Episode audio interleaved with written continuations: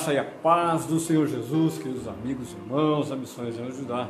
Mais uma vez, um enorme prazer ter vocês conosco. Mais um domingo, mais um culto da família.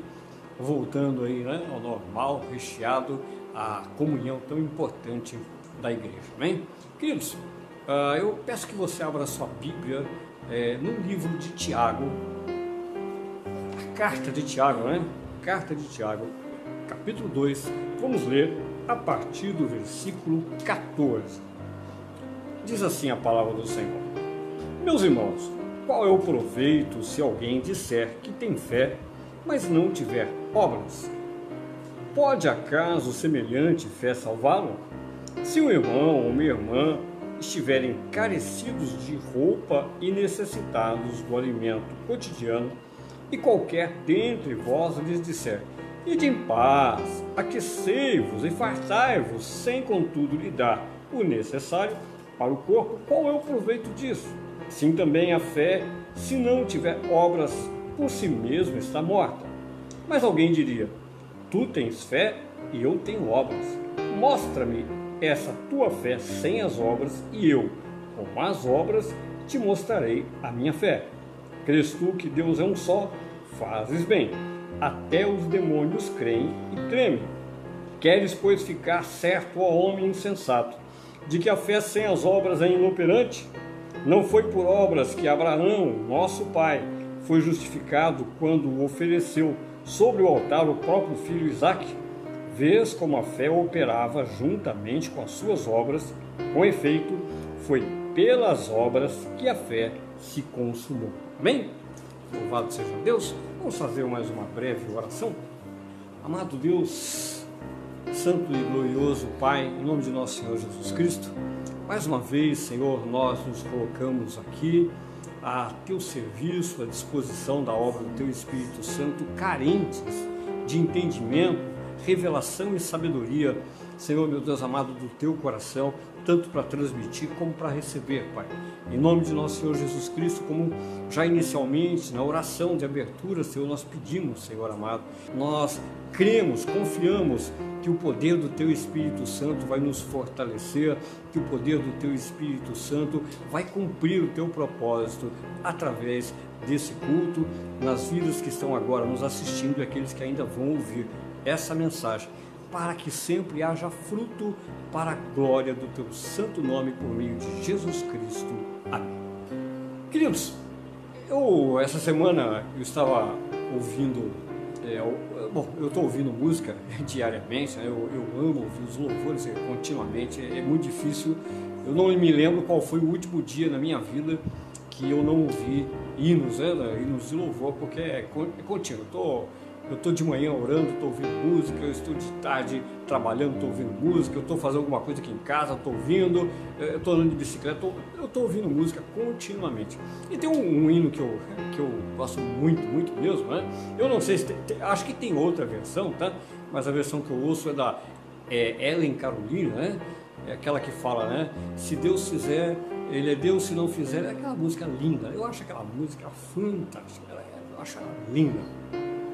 E eu meditando um pouquinho, né, tem um, tem um ponto nela, não é de hoje, né, que realmente assim, eu acho que poderia dar uma melhoradinha quando é, fala assim, olha, se Deus é, fizer, Ele é Deus, se Ele fizer, Ele é Deus. Eu adoro pelo que Ele é, eu não adoro pelo que Ele faz. E, e esse é o ponto assim que eu queria hoje te ajudar. Né? O nosso irmão João falou aqui de fé, e você talvez tenha lido aí na abertura o que eu escrevi sobre fé. E a fé ela é fundamental. Mas quando nós tratamos de fé, a fé ela aborda todos os aspectos da minha relação com Deus. A fé define a minha relação com Deus. E quando eu penso em fé, quando eu penso em adoração, na verdade, nós adoramos a Deus por toda a sua glória. E o que é a glória de Deus? A glória de Deus é a soma de quem Ele é é a soma de, do poder que ele tem, do que ele faz e mais a soma do que ele tem. Então, na verdade, nós adoramos a Deus por quem ele é, primeiramente, sem dúvida. Segundo, por tudo que ele faz. Nós adoramos a Deus pelo que ele faz. e nós adoramos a Deus pelo que Ele tem. E é fácil enxergar isso, porque é só partir para um exemplo simples, né? Vamos imaginar que a nossa religião cristã, como bons cristãos, nós realmente fôssemos convencidos que nós temos que andar em santidade, é, lado a lado com o Senhor, temos que andar sem pecar, confiando como Ele é o exemplo é, do Deus sem pecar, mas Ele não tivesse o poder de fazer nada a nosso favor. Vamos imaginar que Ele fosse assim. Você consegue imaginar a sua vida cristã dessa forma? Você olhar para o Senhor e ver a santidade, como Ele é santo. Ninguém pode matar Ele porque Ele é imortal. Mas Ele não tem poder nenhum. Ou Ele tem um poder limitado. Vamos colocar ele assim, ele tem bastante poder, mas ele não tem poder. Vamos pegar uma forma bem clara, né? Ele não é mais poderoso que o diabo. Vamos imaginar que o diabo se fosse mais poderoso que ele. E, ele, é, ele é Deus, mas ele não é o Todo-Poderoso. Ele é era apenas assim, um Deus muito bacana, muito santo, perfeito. E aí você o adorasse por quem ele é, admirasse ele pela santidade. E aí você se achegasse a ele e precisasse de algo muito importante da sua vida, e ele virasse para você e dissesse: Puxa, eu gosto tanto de você, mas não vou poder te ajudar. Eu não tenho como te ajudar. Eu não digo que você não deixaria de ser amigo dele, de adorá-lo pelo que ele é. Ok? Mas como ficaria a sua fé? Esse é o ponto. A sua adoração voltada ao caráter de Deus podia permanecer, mas como ficaria a sua fé? Você confia que realmente você deve andar de acordo com a santidade dele, mas agora eu preciso de alguém que resolva o meu problema. O diabo está vindo aí para cima de mim com tudo, o diabo está vindo aí para destruir a minha família, o diabo está vindo aí para consumir com tudo o que eu tenho, com a minha saúde, com a minha paz, com a minha alegria, e está terrível. Eu chego para ele e ele diz: Olha, puxa, eu gosto tanto de você, mas eu não tenho como te ajudar, porque o, o cara lá é mais forte que eu, né? E aí a sua fé ia para onde? Felizmente não é assim, né? Felizmente não é assim. Felizmente a nossa fé e a nossa adoração, ela está baseada também no que o nosso Deus pode. Ele é o todo poderoso. Ele é o Todo-Poderoso. E, e, a nossa dificuldade de lidar com a coisa, Ele mesmo, pelo poder dele, Ele vai trabalhando na nossa vida para nos ajudar a aumentar, fazer com que a nossa fé cresça. Ele é o sustentador da nossa fé, é Ele que trabalha. Agora, existem alguns pontos que eu quero comentar hoje aqui para te ajudar. E o primeiro ponto é, é falar um pouquinho a respeito do que Tiago está dizendo. Se você talvez não saiba disso, por exemplo, Martinho Lutero, ele tinha uma dificuldade enorme com a carta de Tiago, é o, um dos reformadores aí do, do século XVI, porque é, Tiago disse que a fé sem obras é morta. E é evidentemente que nós não somos salvos pelas obras, isso é muito claro. Mas as obras, elas são consequência da minha fé, e é isso que Tiago está mostrando. Ora, se eu creio no caráter de Deus e quero realmente ter o caráter dele, eu aplico a fé que esse caráter dele vai destruir o meu pecado, vai santificar a minha vida. Se eu creio, se eu deposito a minha fé no poder de Deus, significa que eu tenho plena convicção de que Ele vai agir, cuidar da minha vida em meu favor como disse aqui o Jó, em situações que estão acontecendo ao meu redor que eu nem imagino. Mas ainda não se limita nisso. Nós não paramos aí, porque existe um outro aspecto que infelizmente a maior parte dos cristãos despreza muito, que é o que ele tem. É o que ele tem. É, não é o que ele tem no sentido de que ele vai colocar um monte de dinheiro na minha mão, que ele vai. Não! É o que ele tem, é, é o que esse reino representa para mim e para você. A adoração, a minha fé, a minha adoração voltada a Deus, quando eu olho para esse reino, me faz. É, eu vou colocar um termo pesado, porque na verdade eu acho dificuldade em encontrar uma outra palavra. É, a verdade é que aí você olha para essa, essa terra, você olha é, para as coisas do mundo você vê que está tudo consumindo, tudo destruindo, tudo corrompendo, tudo apodrecendo, tudo estragando, mas o reino prometido para mim e para você, se não, incorruptível perfeito, prometido para mim e para você. Então, o que ele tem é muito melhor do que nós temos. Nós temos aqui nessa terra. Isso, isso precisa provocar em mim alguma coisa. Isso precisa manifestar a minha adoração da glória de Deus. Por quê? Porque na verdade Ele vai trabalhar a minha fé. Ele vai trabalhar o meu coração para que eu possa enxergar. Enxergá-lo como Ele é, como Ele se revela. Ele se revela como Deus Santo. É o caráter dele. Como o Todo-Poderoso. É o, o poder que Ele tem resolver problemas, dominar, controlar. E o que ele tem, que é incomparável a qualquer coisa que você queira ter na sua vida. E ele quer que você participe disso. Ele quer que você creia, que você ame o reino. Ele quer que você derrame o seu coração com enorme, com enorme intensidade de amor pelo reino. Por quê? Porque o reino é teu. Porque o reino é meu. Porque o reino é nosso. Por meio de Jesus Cristo. Então a adoração ela é completa.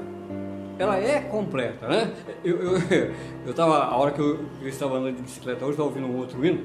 Não vou comentar o nome do, é, do cantor e nem o hino, né? Para não ficar chato. Que nesse hino fala assim, é, não, não, não, lembro exatamente as palavras, mas assim, é, eu te dou o meu ombro para te consolar. Eu fiquei pensando, mas que, que, conversa é essa? Imagina Jesus Cristo, imagina hã? Eu chegasse assim, Senhor Jesus, olha, eu estou sofrendo muito, um problema muito sério e tal, tal. Ele falava, toma meu ombro aqui. Mas que, que negócio é esse? Pô, toma meu ombro aqui, põe a cabecinha aqui, deixa eu fazer um café. Mas que, que negócio é esse? Dá um ombro? Não, ele vai agir na minha vida. Ele, ele não vai me dar o ombro. Ele pode até me abraçar, fica tranquilo, estou contigo. E ele vai agir. Ou ele vai dizer assim, calma, eu estou no controle. Não tenha pressa. Não se preocupe. Eu estou no controle. Queridos, a Bíblia é muito clara, clara, falei clara, né? A Bíblia é muito clara os apóstolos, todos eles, João, Tiago, Pedro, Paulo, todos eles disseram a mesma coisa na Bíblia. Tribulação é bênção. Tribulação é bênção. Tribulação não é maldição. Tribulação é bênção. E, e para é que benção essa? Eu, eu, já falei isso, vou repetir, tá? Eu não peço tribulação para Deus de jeito nenhum. Eu sei que é bênção, mas essa bênção eu passo. Né? Mas ele manda, não tem jeito. Ele manda. O que eu tenho que aprender? Eu tenho que aprender a entender se realmente a tribulação que veio sobre a minha vida, ela é de Deus ou é do diabo. E, e como é que eu sei disso? É, basta orar. Basta orar. Por quê? Quando é do diabo, ha, ele não vai te dar o ombro. Ele não vai chegar para você, ó, põe a cabeça aqui, vou esperar, olha, tem nada que fazer, Vai chorando aí, vai chorando, vai chorando, eu te abraço. Não, ele, vai, ele nunca vai fazer isso. Se é do diabo, pode ter certeza. Pode ter certeza, você vai orar. Você vai orar desde que realmente você tenha uma vida de relacionamento com ele. Né? Você vai orar e ele vai afastar a obra do diabo contra a sua vida. Mas a tripulação fora de Deus, deixa eu te contar um negócio legal, vai permanecer até a hora em que a sua fé amadurecer. É. E, e tem que ser assim. Então, tribulação, é claro que ela nos aflige. Eu já tenho esse nome, tribulação. Evidentemente que ela nos aflige. Mas no momento que ela me aflige, ela me obriga a ter uma posição de fé ou não. E se a minha relação com o Senhor ainda não é madura o suficiente, não está no nível, e, e vou te contar mais um detalhe, né? Todos nós estamos no processo de aperfeiçoamento. Não tem essa de alguém que está chegou lá nos 100% aí já não tem mais o que crescer em fé. Eu, não conheço, né? De repente até é, eu possa conhecer no, no trajeto da minha vida, eu não conheço. Eu não conheço ninguém que tenha uma fé aquela. Não tem. Não, não, não me aflijo de jeito nenhum. Não, a aflição, a angústia é natural da, da nossa carne. Agora, a partir do momento que eu me angustio, qual é a minha posição? Qual é a minha posição? Tiago ele disse assim: olha, o que, que vai adiantar a sua fé? Se você vê uma pessoa com problema, ela está com dificuldade, ela, ela, não tem comida em casa, está frio e ela não tem um, um, um cobertor. Aí você fala assim para ela: olha, creia em Jesus, Jesus está na tua vida, viu? Vai para tua casa, chega lá em casa, né? Senta lá no sofá e se aqueça, se, aqueça, né? e sinta aquele prazer que a fome vai passar. E você não, não dá o alimento para ela, você não dá. Que, que, que. É, é ele não está falando de. É, que atitude, comportamento é esse seu? Comportamento, que coisa mais incoerente é essa? Porque Deus não faz assim conosco. Não é assim que Deus age. Deus diz assim: olha, aquieta o teu coração. E Ele mostra a solução. E ele revela, ele mostra que está no comando. Você não precisa ter medo, ele tira o seu medo, ele tira o seu pavor. Mas, agora, a, a, a minha fé, quando eu tenho uma tribulação, qualquer coisa que venha, ainda que tenha angústia, a minha fé, ela vai mostrar um fruto imediato quando eu dobro os joelhos para buscar o Senhor. Por quê? É nele que eu tenho a solução. E aí o que eu faço? Ele vai me fornecer alguma coisa para quietar o meu coração. Agora, quantos e quantos e quantos e quantos e quantos cristãos, eles não se aquietam. Eles não se aquietam. Eu, na minha natureza, ou dentro do plano físico, Tiago está dizendo, quando você que tem recurso para ajudar alguém para que ele possa aquietar o coração, você dê então comida e dispensa a pessoa. Agora, a parte do Senhor qual é? Sim, a pessoa busca o Senhor e ele vai fazer exatamente a mesma coisa. Ele vai prover. Imagine um Deus. Imagine você servindo a Deus e você sem comida em casa. Sem comida nenhuma. Zero. Abre a geladeira, está desligado porque cortaram a luz tem nada. Abre os armários, vazio. E você ora.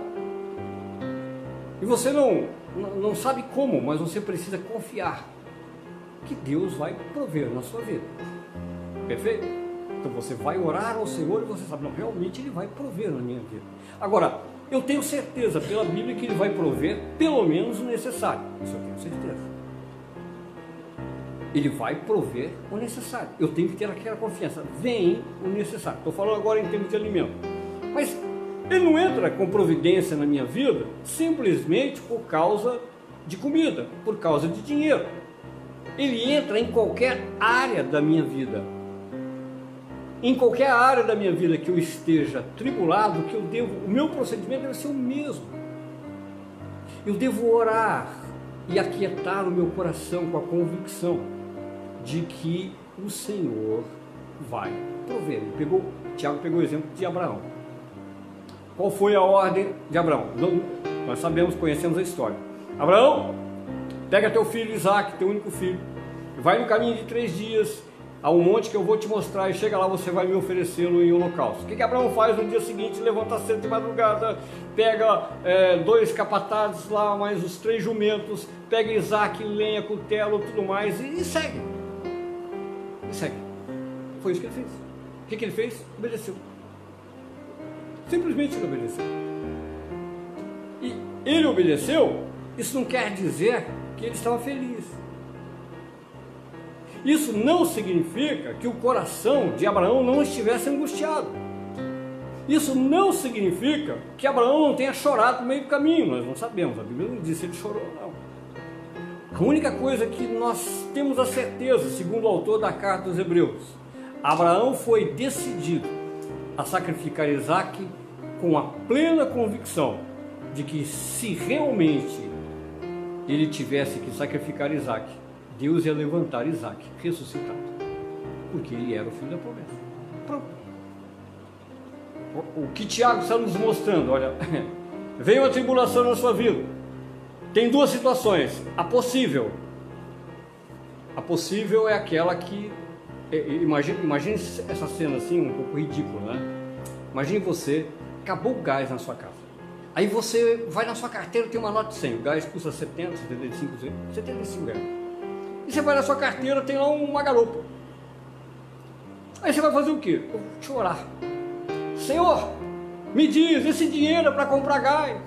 Senhor, eu posso comprar gás, eu posso pedir. Imagina essa cena. O que, que você me diria de um, de um cristão fazendo uma coisa dessa? Eu, eu só tenho duas explicações. Ou ele não conhece Deus, ou ele está louco. Não é? Porque não tem cabimento.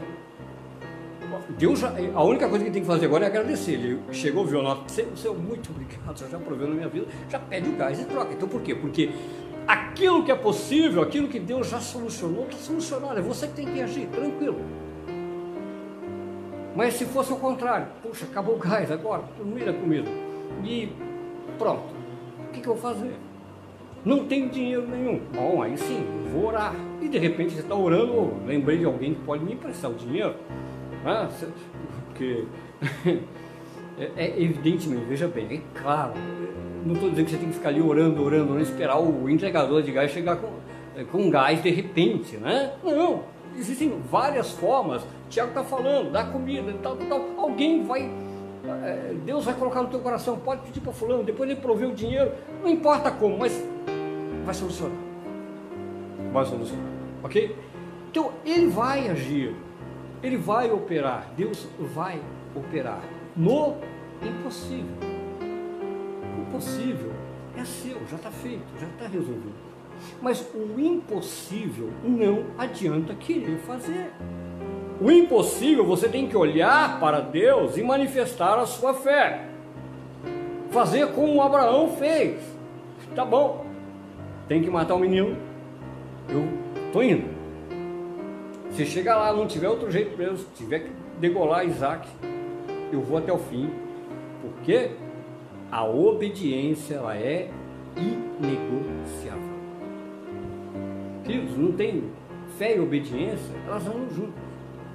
Fé e obediência andam juntas. Não há como eu ser fiel a Deus, confiar plenamente em Deus e não obedecê-lo. Não tem como. Em todas as áreas. Isso não se aplica somente ao pecado. Isso se aplica à plena confiança de que Ele está no controle da minha vida. Quando Tiago diz: fé sem obra é morta. Ah, desesperei, desanimei, caí em depressão. É, tem alguma coisa errada com a tua fé. Algo não está bem com a sua fé. É importante reconhecer isso, é importante entender. Falou, Senhor, acha que está na hora de consertar alguma coisa aqui dentro do meu coração, me ajuda. Me dá força, não estou conseguindo. Isso, isso é plenamente normal na vida de qualquer pessoa. O que eu não posso aceitar é contemplar ao Senhor simplesmente pela glória do que Ele é e me esquecer de que Ele faz. Ele pode. Ele é o Todo-Poderoso. Todo-Poderoso. Ele tem o poder de fazer o impossível. Ah, mas por que Deus faria isso? Porque é simplesmente porque Ele pode. É só isso. Ah, não sei se. Não sei se ele faria isso por mim. Vamos lá. A Bíblia tem um texto assim muito, muito chocante. Porque eu, eu defendo e vou continuar defendendo até que me prove ao contrário. Que a frutificação da minha fé, ela é essencial até para que eu chegue no final da minha caminhada.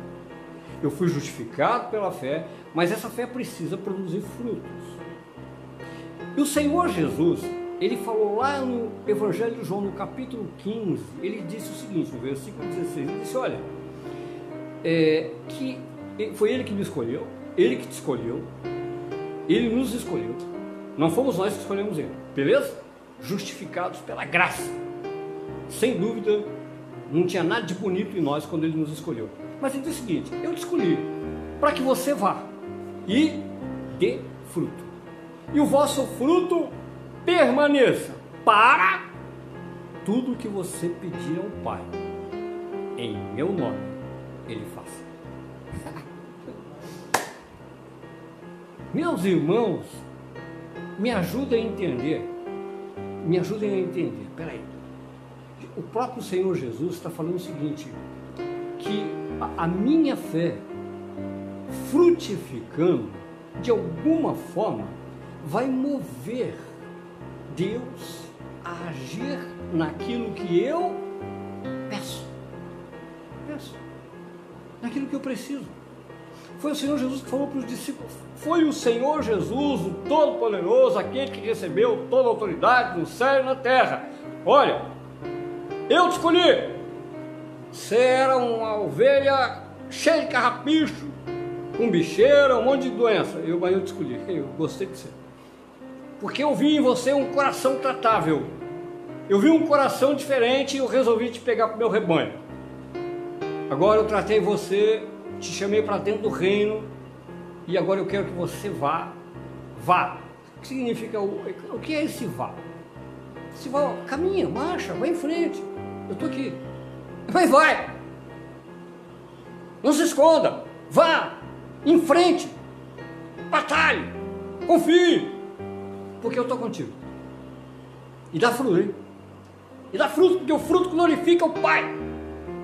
Porque o teu fruto, as pessoas vão ver o seu fruto e vão ver que Deus realmente é Deus.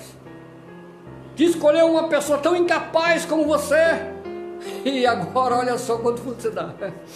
Hã? Pegou uma velhinha tão feia, magra, cheia de bicho, e olha só quanto fruto você dá. Por causa do poder do poder de santificar? Sim, sim. Você olhou para o caráter de Deus, confiou na santidade dele, a santidade dele te santifica, vai em frente, dê fruto. Você olhou para o poder dele, confiou no poder dele e enfrentou as tribulações, vai em frente, dá fruto. E você olhou para o reino dele, se maravilhou com o reino dele e continua desprezando o, os presentes do mundo, os manjares do diabo e tudo mais, e continua dando fruto, vai em frente, dê fruto. Glorifique o nome do Pai. Glorifique o Deus que você serve o ir em frente significa enfrentar problemas. Os problemas virão. Óbvio. Você vai, como ovelha, você vai caminhar e vai ver um monte de lobo. Pelo menos é o que a palavra diz. Mas não tem problema, o Supremo Pastor está contigo. Deixa que venham os lobos. Ah, o, o, o, lobo é o menor problema, né? O problema, talvez o maior problema não sejam os lobos, talvez o maior problema sejam os Judas, né? Judas, porque você imagina você tá andando com Judas, você não sabe quando o Judas vai, vai te dar uma punhalada pelas costas, né? É mais complicado. Mas se aparecer um Judas também, ele vai te dar graça, você vai saber lidar com a situação. Né? Não importa o que aconteça, dê fruto. Dê fruto. Aí eu quero pegar um outro texto também. O texto, pra, pra, porque nós temos que olhar para a glória de Deus. Queridos, todo, todo crente, todo cristão que não conseguir contemplar o reino de Deus, ele balança. Ele balança na fé. Por quê? Porque faz parte da glória de Deus. Então veja, a Bíblia tem um outro exemplo também muito marcante. Lá no livro de Malaquias, o Senhor fala através do profeta Malaquias que ele, ele faz a seguinte pergunta: eu te amei. E você pergunta, como assim você me amou? Ele diz, olha, eu. É, Esaú não era o seu irmão, porém eu amei Jacó e odiei Esaú. Ah! Como, como assim? Ele odiou Esaú? É. A Bíblia disse que o próprio Deus está lá em Malaquias, capítulo 1. Se você quiser também pegar Romanos, capítulo 9, o apóstolo Paulo fala do mesmo texto esse nosso Deus que nós servimos, nosso Pai, ele fez uma distinção entre a atitude de Jacó, que não era perfeito, era um tremendo malandro, da atitude de Esaú, que era profano. Ele olhou para os dois e viu: nenhum dos dois presta. Nenhum dos dois. Jacó não vale nada, Esaú muito menos.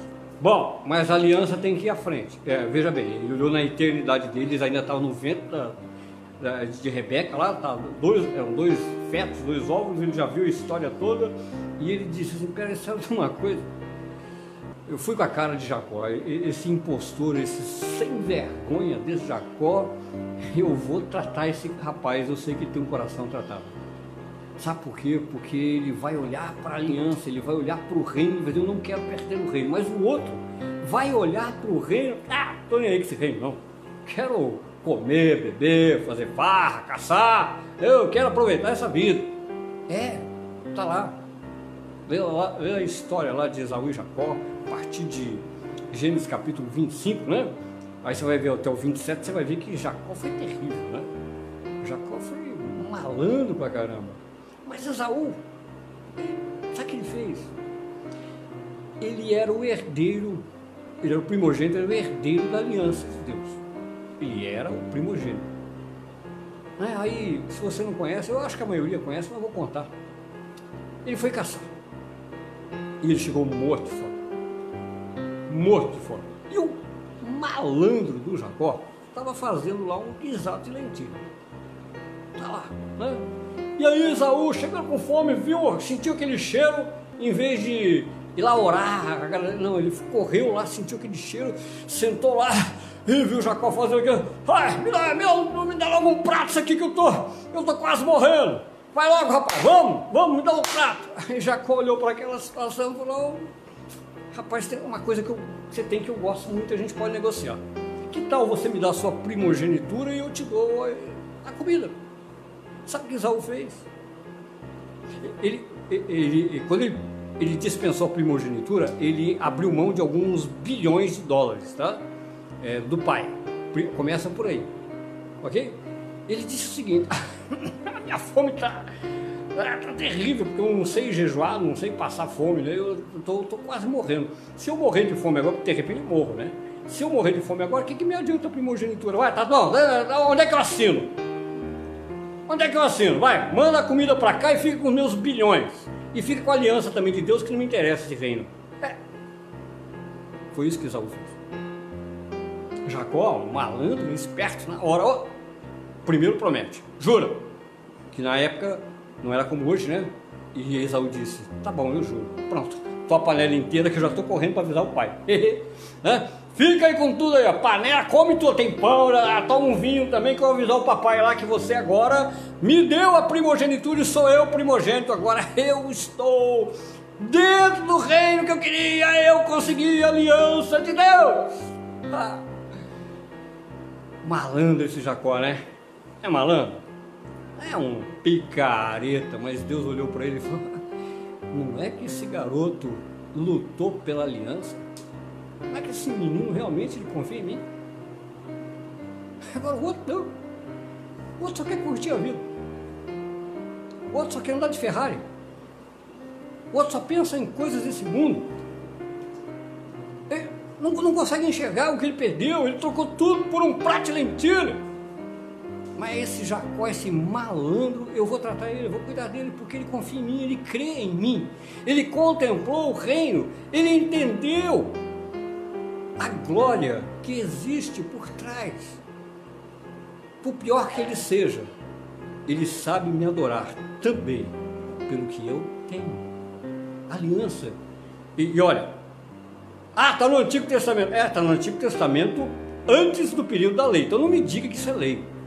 Não me diga, não, isso aí é legalismo. Que legalismo? É o período da fé. Paulo fala isso, é o período da fé. O período dos patriarcas é o período da fé. Antes da lei. Fé. Jacó revelou uma fé enorme. Tanto que você conhece, você continua lendo a história de Jacó, ela é maravilhosa, né? Vai até o capítulo 50. Ela é fantástica a história de Jacó, o tratamento que Deus fez em Jacó, ele volta pianinho, ele volta o crente. Né? Ele volta um baita de um crente. Santificado, completamente mudado, transformado, né? se reconciliou com o irmão dele, com Esaú e tudo mais. É assim a nossa vida. Assim é a nossa vida, assim, assim eu tenho que viver pela fé, assim eu tenho que manifestar a minha fé.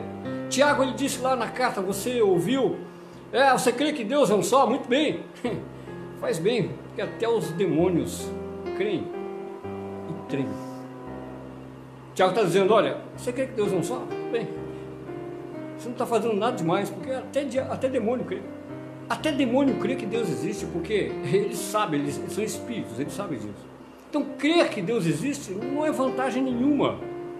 Mas eu tenho que eu tenho que ter uma fé amadurecida pela obra do Espírito Santo, mediante o caráter de Deus, mediante o poder de Deus, mediante o reino de Deus, a propriedade de Deus, uma fé completa.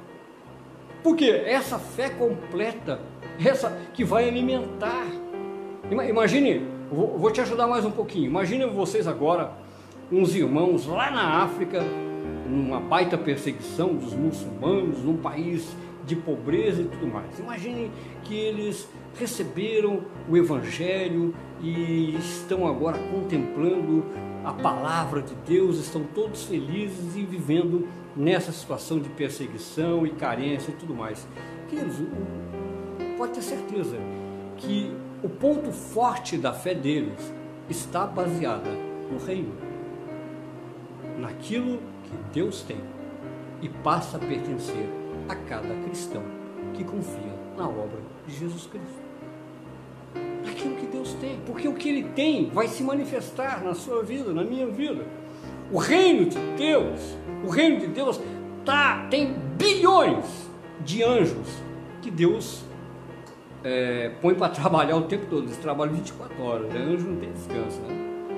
Não tem descanso. É igual eu e você que tem aquelas horas para dar uma dormidinha lá, descansar. Não, quando você está enquanto você está dormindo, o anjo está trabalhando. Certo? O anjo está te guardando, eles são ministradores de bênção, guarda e provisão. É? é o que diz a palavra de Deus. Então você está dormindo, você está descansando tranquilo e o reino de Deus está trabalhando a teu favor. E o reino de Deus está se manifestando, anjo te guardando, anjo trazendo a bênção, né? desse jeito, guardando e trazendo bênção, provisão para a sua vida. Ok? Eu preciso crer nesse reino. Eu preciso confiar que Deus está realmente, o reino dele se manifesta todos os dias, em todo lugar. O reino de Deus é real, mais real do que o Brasília, muito mais real do que Brasília, né? É, não quero nem falar agora em santidade, tá? Fala só da realidade do reino, né? Só da realidade do reino, um reino sem corrupção. Um reino onde tem o, o nosso Senhor Jesus assentado à destra do Pai, olhando para a minha vida e para a sua vida. Com o livro dos sete selos, né, ele abrindo lá, né, e mandando em tudo. Ele te tratando como parte da igreja dele. Ele te está tratando como alguém que tem que seguir adiante e dar fruto. Por quê? Porque você vai herdar esse reino. Você vai frutificar e vai herdar esse reino que já é real. Que já é real. Mas você não pode se esquecer. Não pode se esquecer de jeito nenhum. Ele é o Todo-Poderoso. Queridos, a nossa fé seria destruída rapidamente se Deus tivesse um poder relativo. Se o Senhor ele realmente não fosse o Todo-Poderoso, isso é fácil a gente olhar as religiões e ver eh, as outras religiões existem, é fácil de entender. Então, hoje realmente com essa mensagem, eu quero crer que a sua fé vai ela vai realmente amadurecer. Porque a nossa relação com Deus depende disso. O seu relacionamento com Deus, você não pode desprezar nenhum dos pontos da glória de Deus na sua vida. Se Deus fizer, Ele é Deus, se Ele não fizer, Ele é Deus, é verdade. Ele não deixa de ser Deus porque Ele não fez. Mas a questão é por que Ele não fez. Ele não fez ou porque realmente não serve para você, né? ou porque ainda não é hora de fazer, mas ele vai fazer. Uma das duas coisas. Porque não perdeu o poder em nada. Não há nada em todo o universo que possa destruir, derrotar o poder de Deus na sua vida. Não tem nada, nada, nada, ninguém, nada. Se ele disser não para você, como eu já disse algumas vezes, se disser não, fique feliz com não. Ore até vir a resposta. A resposta foi não. Não fique triste, porque Jesus recebeu um não. Né? Não recebeu não? Lá em Marcos 14, não recebeu não? Recebeu, ele orou, pai, se possível, passa de mim esse cálice. Pai, ele orou três vezes. Aliás, não recebeu não, recebeu três não. Né? Então, pai, eu sei que tu pode. Se tiver um plano B aí, uma alternativa, eu não quero me afastar de ti, eu sei que depois que eu pendurar naquela cruz os pecados do mundo, vou me afastar de ti, eu nunca, nunca me afastei de ti. É, pai disse, você vai ter que se afastar. Era o plano original e não tem outro jeito para salvar essas outras ovelhas aí, hum, você vai, você vai ter que ir até o final. Não. Resposta não. Não. Ia ser muito difícil, foi muito difícil. Foi terrível. Mas Deus sabe, quando Ele disser não, quando ele disser não, você pode ter certeza que tem algo muito bom atrás do não de Deus. Atrás do não de Deus.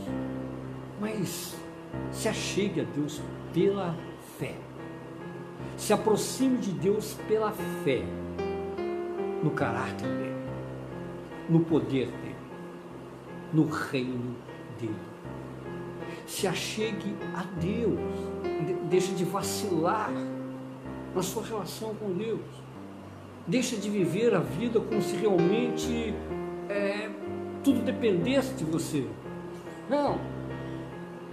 O que mais depende de você é o fruto da sua fé. Mas é. Você, você serve ao Deus Todo-Poderoso. O que a sua fé pode fazer em seu favor?